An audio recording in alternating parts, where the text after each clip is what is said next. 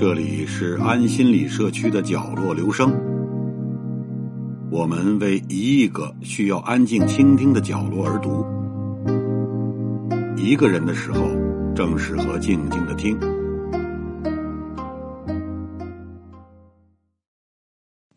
浙江县城，中国最魔幻而混搭的存在。这里一方面保留着古典江南的水乡韵味，另一方面。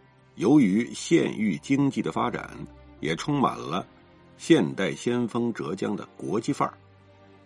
在银河系最大的小商品集散中心义乌，每天有数以万吨的货物发往全球二百多个国家和地区。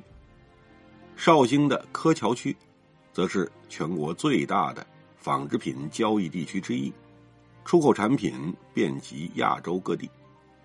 而作为侨乡的丽水青田，更有三十三万华侨散布全球，号称离欧洲最近的中国县城。这种传统与现代、本土与国际的魔幻气质，在饮食生活上体现的淋漓尽致。在义乌街头，店老板操着义普，卖着土耳其烤肉、东河肉饼和印度飞饼。一脚短长，柯桥的巷子里，臭豆腐与咖喱两强争霸，梅干菜与泡菜轮番上场。青田人则一手咖啡，一手卖饼，把意大利的玛格丽塔披萨、西班牙的伊比利亚火腿通通搬回故乡。每一座浙江小县城都堪称美食联合国。这世界。只有两座城堪称东西方文明的路口，一个是土耳其的伊斯坦布尔，另一个则是中国的义乌。对于身在浙江的土耳其餐馆老板来说，前者代表他的故乡，后者则是他的精神故乡。走进义乌商贸区街头金碧辉煌的土耳其餐厅，就像。漫步在黑海与地中海交界处的伊斯坦布尔，到处是高鼻深目的侍者，不同肤色的食客，连菜单都要以希腊语、拉丁语、阿拉伯语、中文等六种不同语言文字写成。土耳其在大多数人眼里与土耳其烤肉牢牢绑定。事实上，出身亚欧交界处的土耳其菜。与法餐、中餐同列世界三大菜系，就像兰州没有兰州拉面，沙县不吃沙县小吃，风靡全球的土耳其烤肉其实是土耳其裔在德国柏林墙附近发明的。这种烤肉将肉叠罗汉似的堆在架子上旋转，外层烤的焦脆后切下来，内层继续产生。焦香四溢的美拉德反应，在义乌街头的土耳其餐馆中，烤肉只是小吃，饼才是灵魂。形如一艘战舰的美拉纳烤饼，质感像馕，做法又像披萨，饼底薄脆，饼边香酥，上面铺满羊肉和青红椒，用香浓的芝士粘合。据说。在伊斯坦布尔的托斯卡帕宫，这种或长或圆的烤肉饼有个更香艳的名字，中文译过来的意思是“侍女的一腿”。即便是烤肉，也需要饼的搭配。一盘羊肉、鸡肉构成的什锦卡巴，烤的肉汁浓郁，焦香四溢，可以用薄饼像北京烤鸭似的裹着吃。蘸一蘸鹰嘴豆制成的万能酱料胡姆斯，肉香、饼香、豆香完美融合。还有流行于中东及地中海东部的甜点库纳法，在面丝煎成的饼上浇灌糖浆和蔷薇水，一掀盖就充满了异香。餐厅最负盛名的是冰激凌，从上到下铺满。蜂蜜、杏仁、无花果、椰子、开心果，在义乌发达的国际物流体系带来世界各地的食材，东南亚的香米、中东的干果、地中海的鱼，以及五花八门、见所未见的香料。义乌的混搭风味远不止于此。这座八十多万户籍人口的国际小县城，每年接纳了一点三万以上的外籍人员。慕名而来的外国客商，为这片充满机遇的热土注入了丰富的异域文化。在灯火如昼的兵王夜市上，可以见到穿着白袍的迪拜人操着一口阿拉伯味儿的义乌话奋力杀价。在异国风情街，土耳其的烤肉、印度的飞饼、韩国的泡菜、泰国的菠萝饭轮番上阵。韩国有江南区。义乌则有江南社区，这里聚集了全城大多数的韩餐馆。然而，要在浙江吃到地地道道的韩餐，更好选择是在绍兴的柯桥区，一个臭豆腐与大酱汤齐飞、梅干菜和泡菜争艳的地方。如果说义乌的魔幻在于小县城的国际范儿，那么柯桥则把江南的水乡风情。与异国风味完美融合，柯桥是典型的水乡。根据鲁迅笔下小说构建的鲁镇就在这里。过去浙江有三个地方手工业发达，经济活跃：绍兴柯桥、台州路桥、乐清虹桥，并称浙江三桥。柯桥也就是原来的绍兴县，实力之强，在上世纪八十年代。曾是稳稳的浙江第一强县，还坐拥亚洲最大布匹集散中心——中国轻纺城。即便是今天，这里将近八成的家庭都还从事纺织行业或有纺织业的亲属。对外出口的商品主要面向东亚、中亚等地。柯桥街头，韩国、日本、印度等国的友人随处可见，文化的碰撞。让来自各国的风味美食应运而生。在柯桥，韩餐、日料、印度菜最为丰富，尤其是韩餐。在柯桥区的星月路一带，遍地是泡菜味美食的繁华盛景。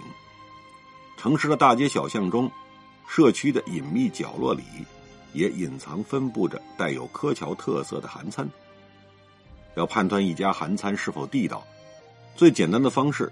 是咨询你的东北朝鲜族朋友。隐藏在兴洲花园小区附近的这家十八年韩餐老店，老板就是东北朝鲜族人。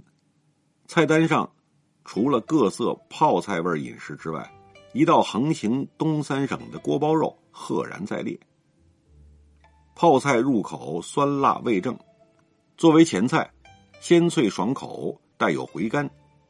制成拌饭和辛拉面，特地适应了当地柯桥人的口味，变得相对温和。泡菜饼则突出了泡菜的鲜美，煎的边缘焦脆，内里绵软。豆腐汤也用辣白菜调味，鲜香软嫩，入口即化。大酱汤则与绍兴特产臭豆腐有异曲同工之妙，二者的味道。都来源于发酵，都是闻着臭、吃着香，直接上头。大酱汤里的大酱，腌臭豆腐用的卤水，都是独家秘方，每一缸的风味各有不同，绝难复制，最是代表家乡滋味。绍乡人嗜臭，更青睐腌制品，想来习惯于吸臭懒菜梗、晒梅干菜、吃臭豆腐的绍兴人。对于泡菜、大酱和咖喱，自然不在话下。在水乡乘一艘慢慢悠悠的乌篷船，烫一壶温润馥郁的黄酒，再去岸上寻觅异国美味，恍惚之间，仿佛已隔千年。丽水清甜，美的像一幅中西合璧的混搭画作。它的一面是属于中国的泼墨山水。浙南山区的小桥流水、青山、古村、梯田，层层掩映，在青田的乡间铺陈而开，到处屋舍烟然，鸡犬相闻，一派世外桃源气质。另一面，则是欧洲的风景油画，灯火霓虹的欧式建筑，沿河而立的大小咖啡馆，充满力量感的大卫雕塑，仿佛上一刻还在街头吃麦饼。下一秒就跑去巴黎的广场喂鸽子，这就是青田，中国的青田也是世界的青田。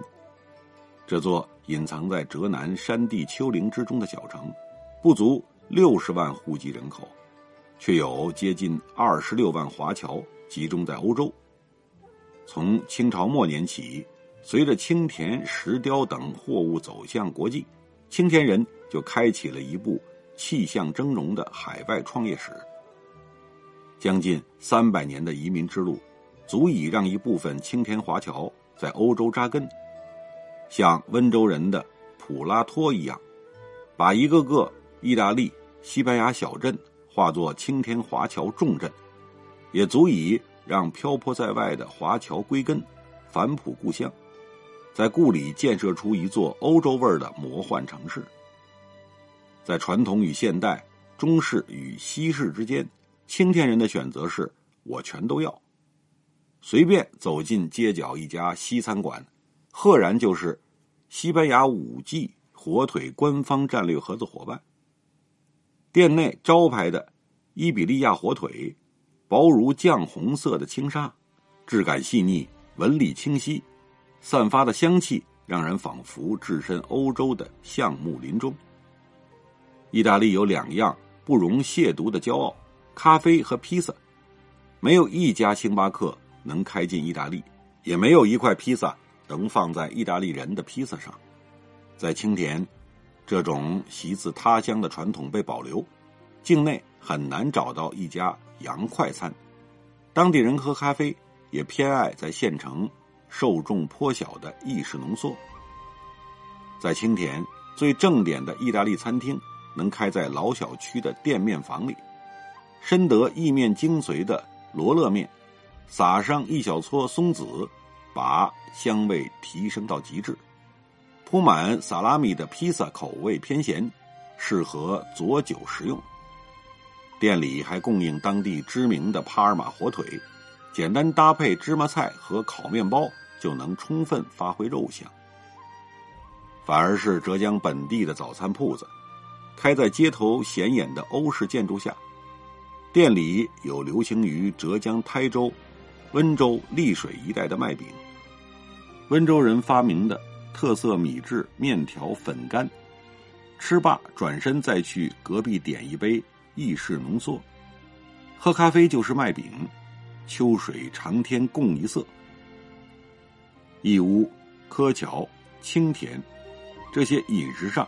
极具国际范儿的浙江小县城，背后则矗立着一个个庞大的商业帝国。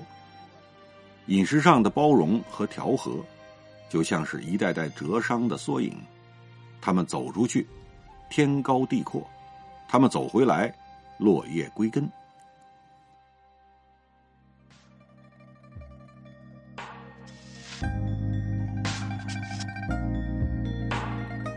以上为您朗读的是选自公众号“地道风物”上的一篇文章。谢谢来自每个角落的慧心倾听，请记住这里，我们在一起呢，咱们天天见。